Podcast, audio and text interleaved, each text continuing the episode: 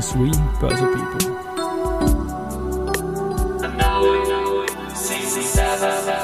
And now in season 7. Presented by Fruits.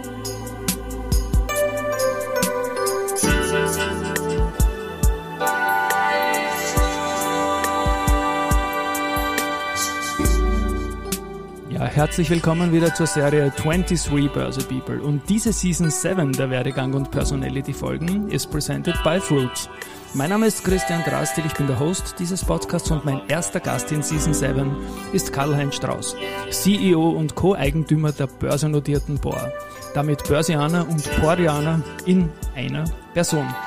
Lieber Herr Strauß, herzlich willkommen bei mir im Studio. Ich freue mich riesig, Sie als Gast begrüßen zu dürfen. Vielen Dank für die nette Einladung. Ja, also ich bin über den Vorspann drüber. Neue Staffel, super Startgast.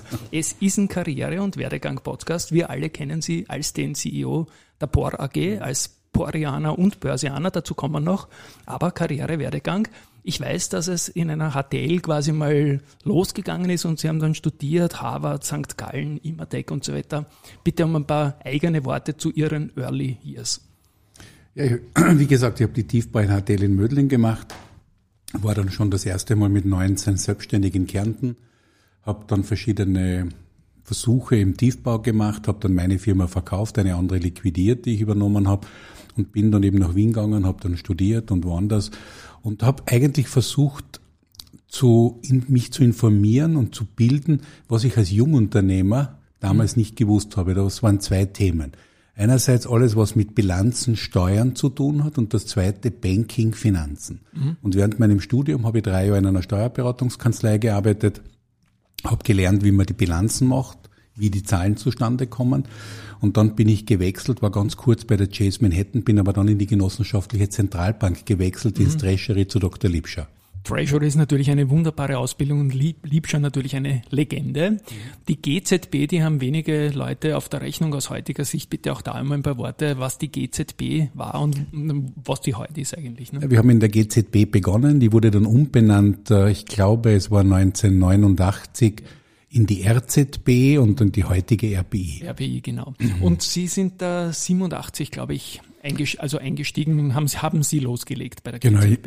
jetzt sollen am 1. April anfangen, war aber abergläubisch, habe ich gesagt, ich fange erst am 15. April an mhm.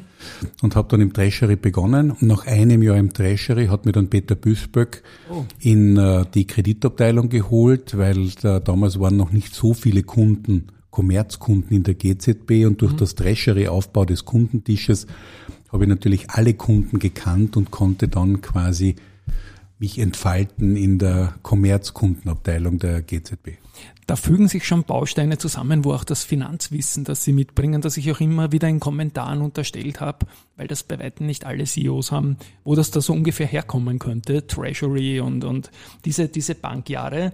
Ähm, eine Frage habe ich da zu, zu diesen Bankjahren noch. Wann sind Sie da erstmals mit dem Kapitalmarkt äh, in Berührung gekommen oder war das eh immer mitschwingend auch über die Kreditabteilung, weil es ja doch auch börsennotierte Unternehmen sicherlich unter ihren Cases gegeben hat? Ja, zur damaligen Zeit war der Kommerzkundenbetreuer der ja. Betreuer der Firmen. Wir haben da mhm. natürlich nicht nur Kredite oder Zahlungsverkehr oder ähnliche Themen gemacht, sondern auch Wertpapiere, Auslandsgeschäfte etc. mit den Kollegen. Und ich war dann involviert, zum Beispiel Auricon, Mericon, Themen, ja. die halt börsennotierte Unternehmen waren und habe hab das auch schon mit Spannungen verfolgt. Leonik hat sich der geprägt irgendwie in, in seinem Schaffen mhm. als, als Company-Builder oder weiß nicht.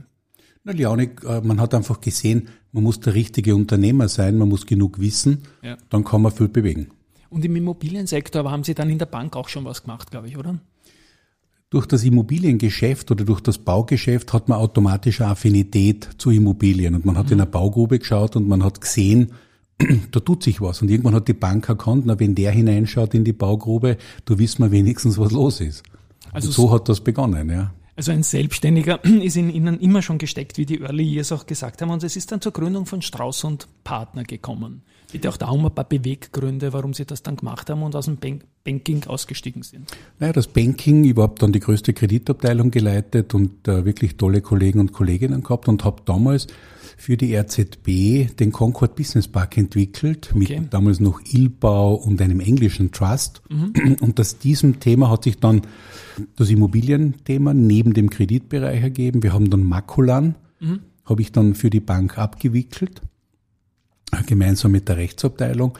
Da hat es dann die Infra gegeben. Die Infra haben wir dann quasi im Auftrag der Banken übernommen, haben die, die Projekte fertiggestellt und so hat die Concord Projekt begonnen, der Concord Business Park, dann das Thema Infra bei Makulan und nach 14 Jahren wollte ich einfach mehr machen, als nur angestellt zu sein und in dem Bankbereich war das leider nicht möglich. Mhm. Ähm, wir haben ja lange auch damals mit Karl Sewelder mich unterhalten und dann habe ich mich halt selbstständig gemacht. Okay, weil ich denke gerade so ein bisschen, habe mitge die, die erste, die hat die S-Immo irgendwie gehabt hat, früher anders geheißen. Die CR-Immo hat es gegeben bei der, bei der Bank Austria Kreditanstalt-Gruppe und so weiter. Die Raiffeisen-Gruppe hat ja nicht ein börsennotiertes Immo-Unternehmen gehabt.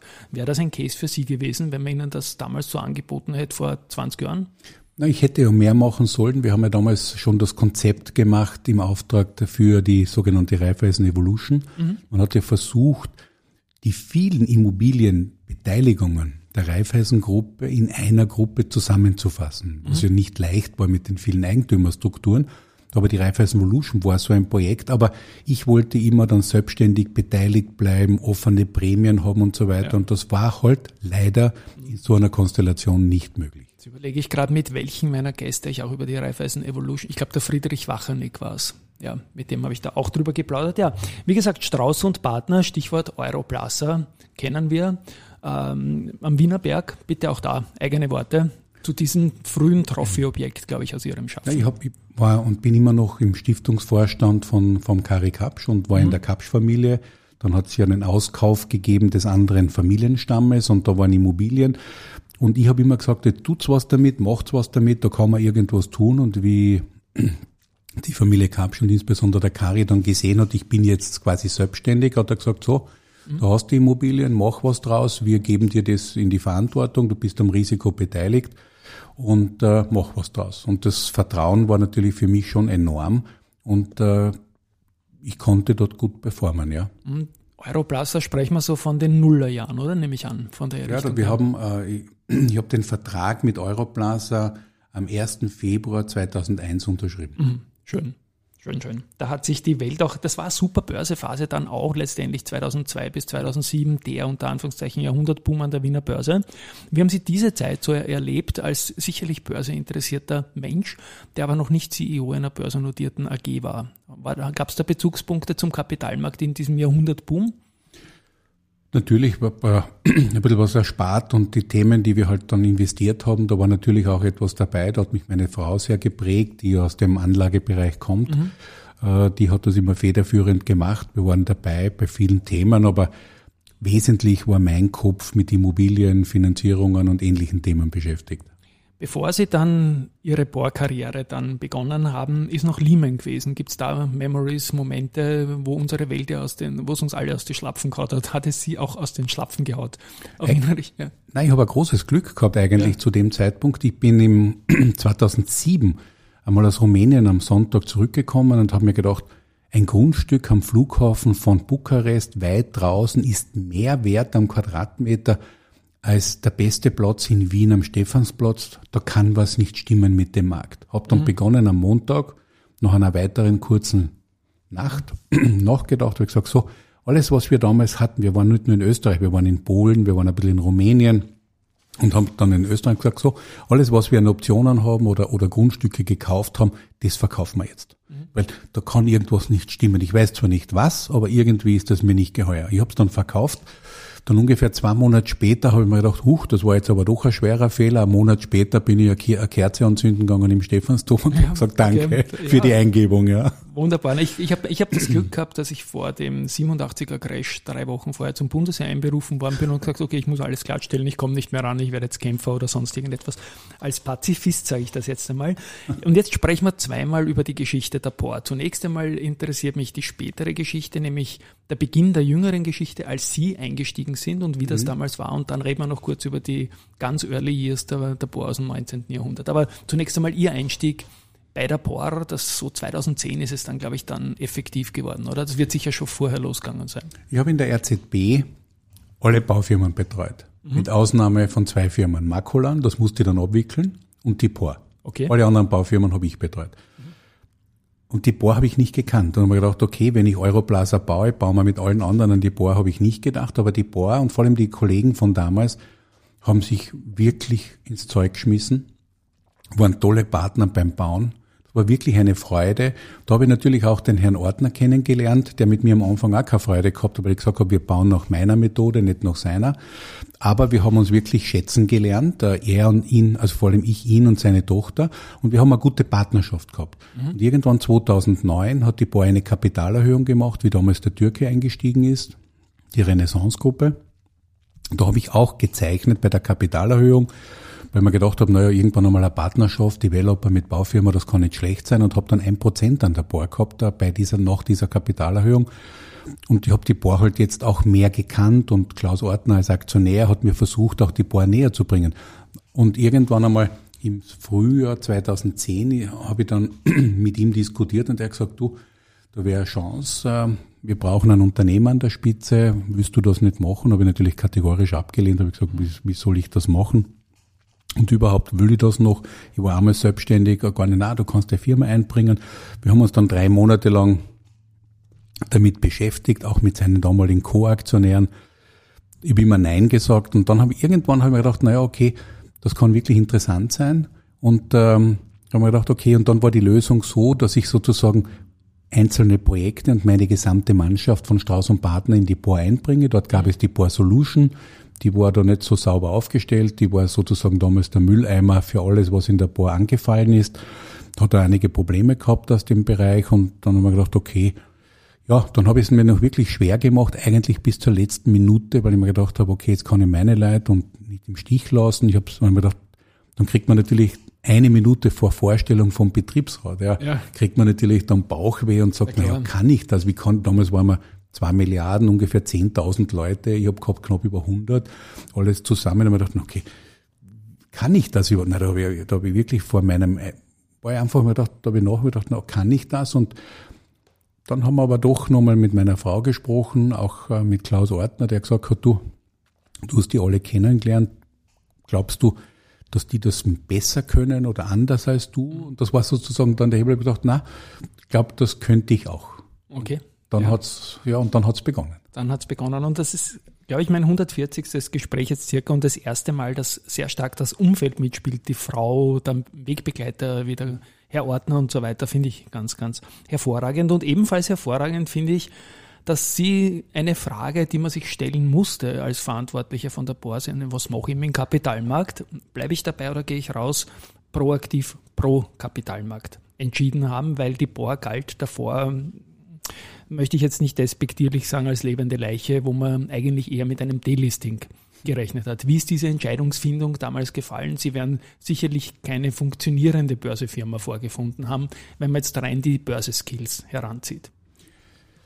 Ich habe schon eine funktionierende Firma, was die Börse betrifft, vorgefunden, weil alle großen Instrumente, ja, ob das äh, Partizipationskapital, Unternehmensanleihen und all die Themen waren, da war die Bohr immer federführend von die, mhm. bei diesem Ort der Finanzierungen. Aber natürlich war es nicht aktiv und man ist nicht rausgegangen und man hat das einfach zwar genommen als Last manchmal, aber ja, hat so die Chancen nicht gesehen. Ja, ja genau. genau. Und so, so. Und wir haben damals ja, und das war das große, der große Erfolg damals war, dass wir ein klares Konzept gehabt haben und vor allem ich habe gesagt, das machen wir jetzt so. Manchmal ist ja ganz gut, wenn man nicht alles weiß, ja, viele Dinge, man macht das einfach und ich habe das Glück gehabt von den 10.000 Kollegen und Kolleginnen oder Boreanern und Boreanerinnen, das Vertrauen zu gewinnen. Dass wir gesagt haben, wir haben es nicht leicht, die Bohr hat es damals wirklich nicht leicht gehabt, wir haben auch Probleme gehabt bei der Konsolidierung, dann kam das Problem mit der Alpine, das heißt die Baufirmen waren dann überhaupt schon alle im Fokus und so unter dem Motto, jetzt die Alpine, die nächste ist dann die Bohr. Und das hat mich natürlich noch mehr angespannt und gesagt, das schaue ich mir an, nach so vielen Jahren mache ich das ganz sicher nicht. Und mit dem Vertrauen der Boreaner und Boreanerinnen haben wir dann ruckzuck eine Organisationsänderung gehabt, haben uns fokussiert, haben uns von vielen Themen befreit. Und eine Entscheidung war dann, die wir als Eigentümer dann quasi oder Aktionäre getroffen haben, war so, Delisting ja, nein. Mhm. Und dann also habe ich mir aber gedacht, ja. in der Zeit, wo die Probleme waren, ja, da waren die Banken keine Freunde, sondern die haben natürlich auf ihr eigenes Risiko geschaut, gut, habe ich mir gedacht, fein, ich möchte eine große Unabhängigkeit von Banken haben. Das kann man nur als börsennotiertes Unternehmen machen, weil dann habe ich Eigenkapitalmöglichkeiten, ich habe viele, viele Möglichkeiten des Fremdkapitals aufzubringen. Und dann haben wir gesagt, wenn wir es machen, dann muss man es aber richtig machen. Dann muss man das, dann muss man die Aktionäre, dann muss man die ganzen Investoren betreuen, man muss eine gescheite Investor Relation Abteilung aufbauen und man muss offen und transparent sein. Und man muss glaubwürdig sein und vor allem muss man bei den Wurzeln bleiben, die man selber hat. Man muss glaubwürdig sein, wenn man das sagt, das ist so, da müssen sich die Investoren darauf verlassen können, dass die Dinge auch so sind, wie sie sind. Nicht immer ganz leicht bei einer ja. Baufirma, da, da entstehen ja oft Stürme im Wasserglas. Wir müssen viele Dinge nach außen geben, könnte falsch aufgefasst werden, haben wir auch schon gehabt, aber ich glaube, dass diese Entscheidung eine gute Entscheidung war, bei der Börse zu bleiben. Sie haben jetzt mehrfach Boreaner und Boreanerinnen erwähnt. Mhm. Seit wann gibt es den Begriff? Ist der Ihre Schöpfung oder gab es den schon länger? Nein, nein, das, den Begriff des Boreaners und der Boreanerin gibt es schon lange. Mhm. Kann ich nicht sagen, wie lange. Und es ist das, der Ausdruck einer Verbundenheit. Es ist ja. der Ausdruck eines Gefühls, einer, einer Lebenseinstellung, einer Einstellung zur Arbeit, zum Bau. Das verspricht etwas mhm. und man kann darauf bauen. Ja. Deswegen ist der Boreaner und die Boreanerin etwas, wo man eintaucht, wenn man möchte und drinnen bleibt. Mhm. Deswegen haben wir auch ein wenig Fluktuation und das ist auch natürlich einer großen Tradition geschuldet und das führen wir mit Erfolg weiter. Ja, man sieht das auch außerhalb vom Job, zum Beispiel bei großen Laufevents laufen viele Porianerinnen und Porianer mit, mit eindrucksvollen Shirts. Ich komme nochmal zurück zu den Steps Kapitalmarkt mit den ähm, Timelines, die man vorab setzt. Das war meine early Erinnerung an unsere Zusammenarbeit, dass sie so Dinge gesagt haben, die sind fünf Quartale in der Zukunft gelegen, haben aber dann trotzdem genau gehalten. Das hat mich damals beeindruckt, Stichwort Fließhandel oder was auch immer. Mhm. Dann ist auch noch die Geschichte mit der UBM und der PIAG gewesen. Das ist auch schon wieder zehn Jahre her oder mehr. Bitte auch noch da ein paar Worte kurz einreihen, wie es zu der heutigen UBM und der heutigen POR da gekommen ist und was die PIAG war für die Leute, für die Hörerinnen und Hörer, die das nicht wissen. Ja, die POR war ja immer der maßgebliche Aktionär an der UBM. Ja. Wir haben zwar nicht über 50 gehabt, aber wir haben sehr viel gesteuert, gute Zusammenarbeit. Auf der einen Seite und auf der anderen Seite war aber in der POR mit der POR Solution und auch anderen Entwicklungen auch ein großes Immobilienportfolio. Jetzt ja. kam dann Strauß und Partner dazu. Da waren zwar keine Immobilien, aber sehr viel Projektarbeit dazu. Dann hat man eigene Projekte gemacht, man hat viel aufgeräumt und dann hat man auf einmal gehabt Strauß und Partner und UBM. Und ich habe dann gesagt, wir werden ein reiner Baukonzern, wir entlasten die Bilanz. Wir wurden ja immer abgestraft, weil unsere Bilanz so schwer war durch Immobilien aus dem Immobiliengeschäft mit der UBM herein und, und, und habe ich gesagt, na, wir trennen das. Und dann habe ich das Glück gehabt, bei, von der CAIMO ihre Anteile zu kaufen. Dann haben wir quasi die UBM mehrheitlich, also ganz fast mehrheitlich besessen, haben dann Strauß und Partner eingebracht, haben das äh, unter die BIAG hineingetan und haben dann einen Split der Aktie gemacht, einerseits bei der POR AG mhm. und auf der anderen Seite den Immobilienteil UBM und hat dann die UBM mit einem Upstream-Merger in die BIAG hinein funktioniert und so kam es zur UBM Development AG. Alles Eine. Trennung der Pure Construction Player POR und auf der anderen Seite der reine Immobilien Developer, Trade Developer UBM AG.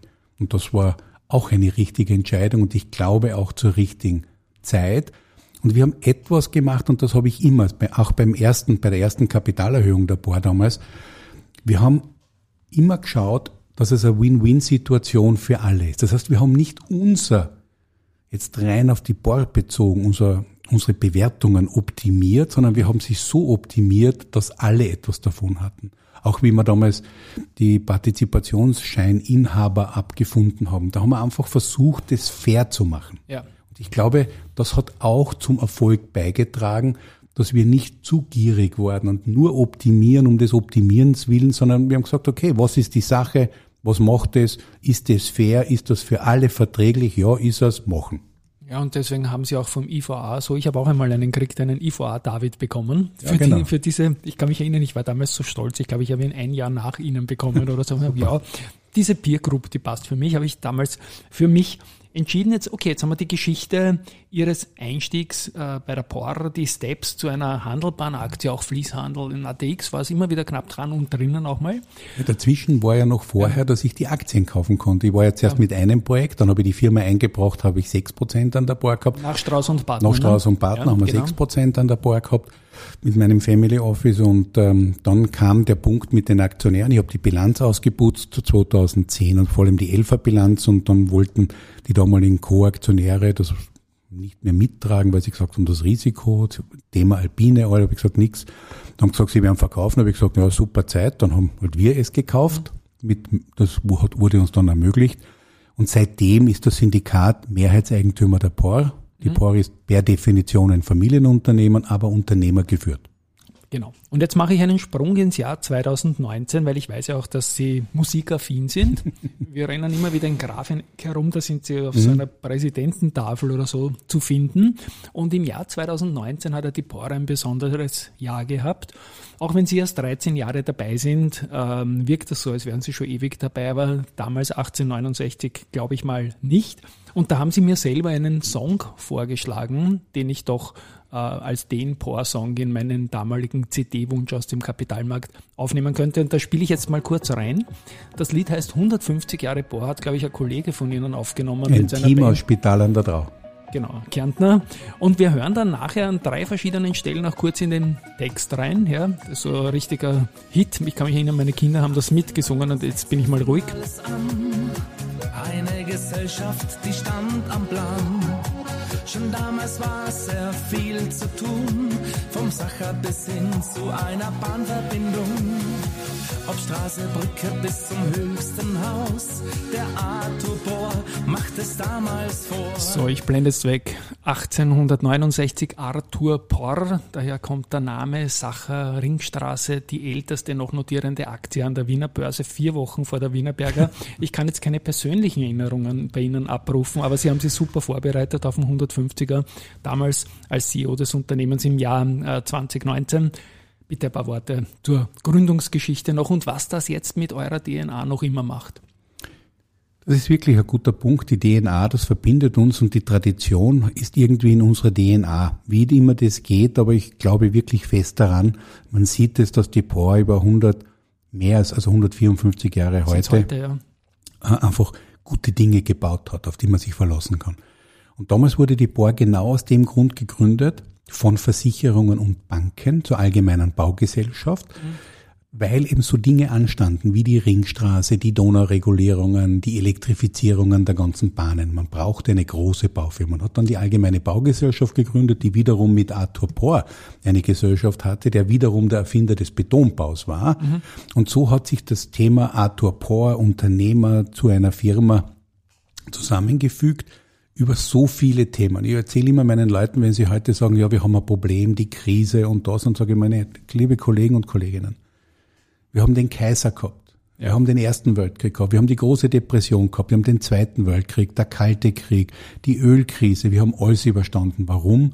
Weil wir uns aufs Bauen konzentriert haben, weil wir gesagt haben, wir sind Boreaner und Boreanerinnen, wir schauen nach vorne mit Zuversicht, aber wir können etwas. Wir brauchen uns nirgendwo genieren. Wir gehen in unsere Märkte. Wir wollen dort der Marktführer. Wir können technisch das, was viele nicht können. Also wir brauchen uns in Wahrheit gar nichts beunruhigen. Das mhm. ist wirklich die DNA einer Zeit, wo man das Gefühl hat, diese, diese vielen, vielen Jahre mhm. geben uns Zuversicht und Zuvertrauen. Und wenn es einer schafft, dann schaffen wir es. Wunderbar. Und es war ja irgendwie auch so eine Art Konzept-IPO, das Spec aus heutiger Sicht. Das Ding ist ja sofort an die Börse gegangen damals. Auch das nicht despektierlich gemeint. Das Ding, das hat man gegründet und mhm. einen Monat später war das IPO da. Ne? Wenn man es damals, wird es noch anders geheißen haben. Ne? Ja, das, man sagt großartig. das klassisch, aber das war damals die Zeit. Wenn Sie heute, wenn Sie damals, e, egal in dem, in dem Zeitalter was getan haben, ja, waren alles börsennotierte Aktiengesellschaften ob das die POR war, ob das die ganzen Eisenbahngesellschaften mhm. von Rothschild waren, aus Wien heraus, die großen Kornlagerungsstätten, ähm, wurden alles Aktiengesellschaften gemacht. War eine tolle Zeit. Oder euer Partner, die Wienerberger, ne? weil Ziegeln braucht man erst, wenn was gebaut wird. Ne? Ja, zuerst, ist, zuerst ist die Idee und der Plan ja. und dann fangen wir an bauen und dann brauchen wir unbedingt Wienerberger Ziegel. Herr Strauß, ich spiele jetzt noch zwei so Strophen oder Textpassagen von Ihrem mhm. Sangeskollegen ein und bitte Sie dann um aktuelle Aussagen zu dem, was er da singt. In ganz Europa sind wir sehr bekannt, auch Marktführer werden wir oft genannt. Es gibt nichts, was wir nicht bauen. Es gibt nichts, was wir nicht bauen. Es gibt sicher irgendwas, was Sie nicht bauen wollen, oder? Also grundsätzlich gibt es ein können wir, also wollen wir alles bauen, wenn wir es können. Das ist, glaube ich, der wesentliche Punkt. Wir wollen keine Abenteuer haben. Todesstern Und oder so, ne? So, genau. Ich glaube, man muss es können, man braucht die richtige Mannschaft dazu, man muss wissen, wo man baut. Bauen ist Local Business und Bauen ja. ist People Business. Mhm. Und wie gesagt, wir wollen Marktführer sein. Wir sind Marktführer in Österreich, wir sind Nummer drei in Deutschland, Nummer drei in Polen, Tschechien, Slowakei, Rumänien sind wir Nummer vier oder Nummer fünf am Weg dorthin, weil ich einfach der Meinung bin, wenn du Marktführer bist, kannst du ein intelligentes Wachstum haben, dann kriegst du die besseren Leute, die wieder Jobs sehen, Möglichkeiten sehen. Und dann entwickelt sich auch ein automatisches Konzept, so wie unsere Strategie, intelligentes Wachstum. Immer die Frage, wie, ja, mit ja. Green and Lean, also ESG, Nachhaltigkeit, Riesenthema für uns schon seit langem, nichts Neues. Das wird noch neu jetzt gemacht, weil es noch viel wichtiger wird, als wir alle gedacht haben. Und natürlich Lean, die Form des Bauens der Zukunft, wo wir sagen Lean Management, aber Lean Design, Lean Construction, die Art und Weise, wie wir bauen. Wie eine Autofabrik, ein großes Band. Das Band ist virtuell auf der Baustelle. Jeder weiß, wann er wo was zu tun hat, mit welchem Lieferanten, wann wo was sein wird. Und vor allem das Wichtigste, alle sind informiert, wenn etwas nicht passiert oder nicht mhm. passieren kann. Das heißt, man kann darauf reagieren. Man baut dann um bis zu 25 Prozent schneller. Man hat nicht zu viel, nicht zu wenig Personal auf der Baustelle. Man macht eher beim ersten Mal als richtig ist. Meistens zu 99 Prozent bist du immer im Budget. Und der Kunde hat da große Freude, weil er weiß auch genau, was er wann, wo, wie entscheiden muss. Mhm. Und was es kostet, wenn er nicht entscheidet. Ja. Und Sie machen gern fast alles aus einer Hand, oder so, als richtiger Generalunternehmer im Bau? Wir sind mehr als Generalunternehmer. Wir sehen die Zukunft auch im Spezialthemen. Das ist mhm. der Totalunternehmer, wo wir nicht alleine planen, aber wo wir mit Planungspartnern ein Projekt mit einem Kunden schon so angehen, wo der noch drüber nachdenkt, was brauche ich eigentlich? Und die Mischung aus Planung, Bau-Know-how, Kompetenz der Abwicklung aus einer Hand zu bekommen, nur eine Schnittstelle zu haben zwischen Bauherren und Ausführenden, das ist ein klassischer Gewinn, das nennt man früher, hat man es gemacht, EPC, mhm. ja, Contractor. Heute ist es eher nicht, das wollen wir. Deswegen haben wir auch eine große, starke eigene Planungsabteilungen, vor allem aber für Statik, Haustechnik etc. Aber wir arbeiten mit so vielen Planern und Fachbüros zusammen. Und wir werden allerdings dafür bekämpft, weil natürlich viele sagen, nein, nein, wir machen zuerst einmal einen Architekten, dann bauen wir ein Baulo, Bauwerk und dann werden wir mal planen und dann werden wir ausschreiben und irgendeiner wird es dann schon bauen. Und mhm. wir sind der Meinung, da wird so viel Ressourcen verschwendet, so viel Schnittstellen aufgemacht, nicht gut für den Kunden und der Kunde sollte doch immer im Mittelpunkt sein. Absolut. Und jetzt spiele ich noch ein drittes ein, das letzte jetzt mal hier. Schwere Zeiten hat's auch gegeben, doch die konnten wir zum Glück auch überstehen. Sie haben jetzt erwähnt zunächst einmal Weltkriege, Sie haben den Kaiser erwähnt und die ganzen ganz, ganz langen Sachen. Was war denn seit 2010, seitdem Sie am Ruder sind, etwas, wo man sagt, das war wirklich blöd knapp oder, oder was war eine echte Krise Ihrer Meinung nach, die, die bewältigt wurde? Na, die, die erste wirkliche Krise war natürlich dann 2011, wo wir die Bilanzen ausgeputzt haben, wo das Vertrauen einmal gewankt ist. Ja. ja. Aber ich kann mich noch genau erinnern, die Banken waren sehr zögerlich, sehr zurückhaltend. Die haben ja Lehman verarbeiten müssen. Ne? Es, war, ja. es war einfach gegenüber dem Bau, dadurch, ja. dass die Alpine schon so gewackelt hat und dann endgültig umgefallen ist, war natürlich das Vertrauen in den Sektor sehr erschüttert. Ja. Aber ich kann mich noch genau erinnern, wir wollten damals äh, die Finanzierung auf neue Beine stellen.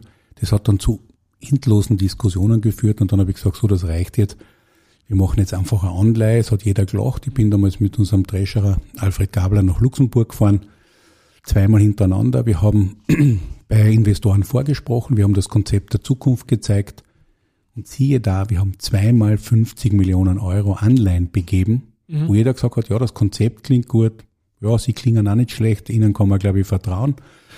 Und wir hätten eine Bitte, sollten Sie jemals wieder ein Re-IPO oder sowas machen, kriegen wir eine gute Zuteilung. Und dann haben wir zweimal 50 Millionen Euro in Anleihen mit sechs Monat Abständen quasi emittiert ja. und haben gezeigt, im Finanzierungsbereich war die Entscheidung an der Börse zu sein einfach die richtige. Da waren wir von den Banken nicht mehr abhängig. Also ich glaube, dass man sich an der Börse auskennt und ich habe das auch immer wieder erwähnt, der Herr Strauß, der Stefan Bierer, auch Ihr Kollege Thomas Winkler, Winkler, das sage ich halt alles immer Kollegen, aber Winkler ist sicher sehr nahe natürlich, die kennen sich an der Börse aus, aber es macht, glaube ich, auch einen Unterschied, ob man auch Eigentümer und da ordentlich selber mit Equity drinnen ist oder ob man ein CEO-Darsteller ist, wie das manche sind, oder? Ich glaube, am Unternehmen beteiligt zu sein, ist wirklich wichtig. Deswegen, wir haben jetzt unsere, unsere ganze Ebene 1 und 2 am Unternehmen beteiligt, haben gerade bei der Hauptversammlung ein so ein Long-Term Incentive Programm, also ein tolles Wort, äh, verabschiedet, wo eben eine Beteiligung jetzt für die nächsten drei Jahre äh, äh, aufgebracht wird. Wir arbeiten dringend daran, auch am Finanzminister, dass es Möglichkeiten gibt, die Mitarbeiter so richtig am Unternehmen Beteiligung zu lassen, ohne dass man da jetzt steuerlich äh, Nachteile hat, sondern einfach, wo man sagt, Unternehmertum gehört gefördert. Weil wenn ich etwas mitbesitze, dann habe ich eine andere, einen anderen Blickwinkel drauf, mehr Verantwortung, glaube ich, und das kann dem Unternehmen und dem Einzelnen nur gut tun.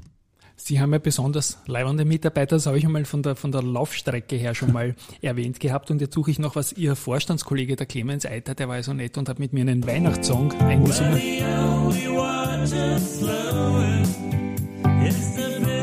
Clemens hat die Liedstimme und ich darf eine leichte zweite Stimme machen. Und dann noch eine kleine Anekdote. Hier draußen ist jetzt nämlich gerade, glaube ich, ein Motorrad vorbeigefahren und hat so richtig angeheizt, wie man sagt. Wir haben auch immer wieder Bohrbaustellen direkt vor der Haustüre. Und da kann ich mich noch an eine Anekdote erinnern, da war Presslufthammer, da ging gar nichts, was wir jetzt machen. Also, und ich bin rausgelaufen und gesagt, hey, bitte mit dem ersten Cover, das wir gemacht haben, da waren Sie drauf auf dem Cover. Und ich bin rausstolziert mit dem Cover, habe das Bohrcover zeigt mit Ihnen drauf. Ich gebe zu, Sie waren kleiner drauf, als war im Austria Center Vienna auf so einer Riesenbühne. Und ich habe gesagt, hey Leute, ich kenne den Chef, können wir nicht 30 Minuten Pause machen? Und gesagt, ah, tolles Logo und so weiter. Mann kennen wir nicht. Und ich habe so lachen müssen. Kaltgetränke haben dann geholfen, mit ihren lässigen Kollegen da die Podcastaufnahme zu ermöglichen. Ja, was taugt Ihnen am Job, Herr Strauß? Also Sie haben ja gerade gesehen, wir haben wirklich tolle Leute, so ja. wie den Clemens, der hat viele Qualitäten, aber auch viele Parianer und Parianerinnen. Und das macht eigentlich am meisten Spaß, dass wir Dinge gemeinsam entwickeln, wie unsere fünf Prinzipien, wie die Bohr funktioniert untereinander, was Sie von mir erwarten können, was ich von Ihnen erwarte. Das ja. geben unsere fünf Prinzipien. Da braucht man nicht viel Regeln dazu. Das macht einfach Spaß. Viele Länder, viele Projekte, viele Bauherren. Aber eines geht immer durch. Bauen ist People Business, Bauen ist lokales Geschäft und die Bohr kann's. Die Borkans, genau. Und ein bisschen Karriere-Werdegang-Podcast. Wir haben jetzt über Ihre Karriere gesprochen. Es war ein Volksfest für mich, aber we are hiring. Da bin ich mir ziemlich sicher, dass die Bohr Personal sucht. Äh, auch, soll auch ein bisschen eine ähm, Inspiration für junge Leute sein. Was geben Sie jungen Leuten mit, die jetzt gerade ins Berufsleben einsteigen wollen und vielleicht in ihrer Branche? Gibt es da irgendwelche Inputs noch von Ihnen, bitte? Also, Bohr ist best place to work kann man nur sagen. Es ist spannend, die Verbindung aus dem Digitalen, nämlich alles, was wir planen, alles, was wir kalkulieren, wird digital in einer Welt geplant, alles mit Modellen, durchgerechnet, durchgespielt etc. Aber man ist mit der Realität so verbunden, da muss Beton gemacht werden, Schallungen und am Ende entsteht etwas, was man angreifen kann. Und die mhm. Mischung, wo man sagt, ich gestalte das digital mit, aber am Ende steht es draußen, ich kann es angreifen, vorbeigehen und sagen, ich war da dabei, das ist ein tolles Gefühl. Und da kriegen wir auch wieder verstärkt Nachwuchs. In Europa zunehmend schwieriger, aber wir haben die ersten Inder an Bord. Ich glaube, das wird so gehen. Und die Mischung, Bauen ist ein tolles Thema. Es ist nie das Gleiche, es ist immer etwas anderes, man ist immer an einem interessanten Ort, man hat immer mit interessanten Leuten zu tun. Es ist aber sicher kein Beruf für Harmonie, also für so harmoniesüchtige Leute, weil auf der, auf der Baustelle wird diskutiert. Ja. In der Sache hart, aber im Ton immer freundschaftlich, so wie es unsere fünf Prinzipien auch von uns verlangen. Dann werde ich meinen Abspann-Jingle, das ist eine Einladung, Porianer, Porianerin zu werden. Lieber Herr Strauß, Sie sind ähm, Porianer von ganzem Herzen. Bei manchen Podcast-Gästen denke ich mir immer, ich soll doch Video machen, weil die Augen mitlachen zum Gesprochenen. Das ist bei Ihnen der Fall. Vielen lieben Dank, dass Sie da waren. An euch da draußen, liebe Hörerinnen und Hörer. Ich bin sicher, es war wie für mich eine Highlight-Folge und Tschüss einmal von meiner Seite. Auf Wiedersehen und vielen Dank für die Einladung. Danke auch. Tschüss und Baba.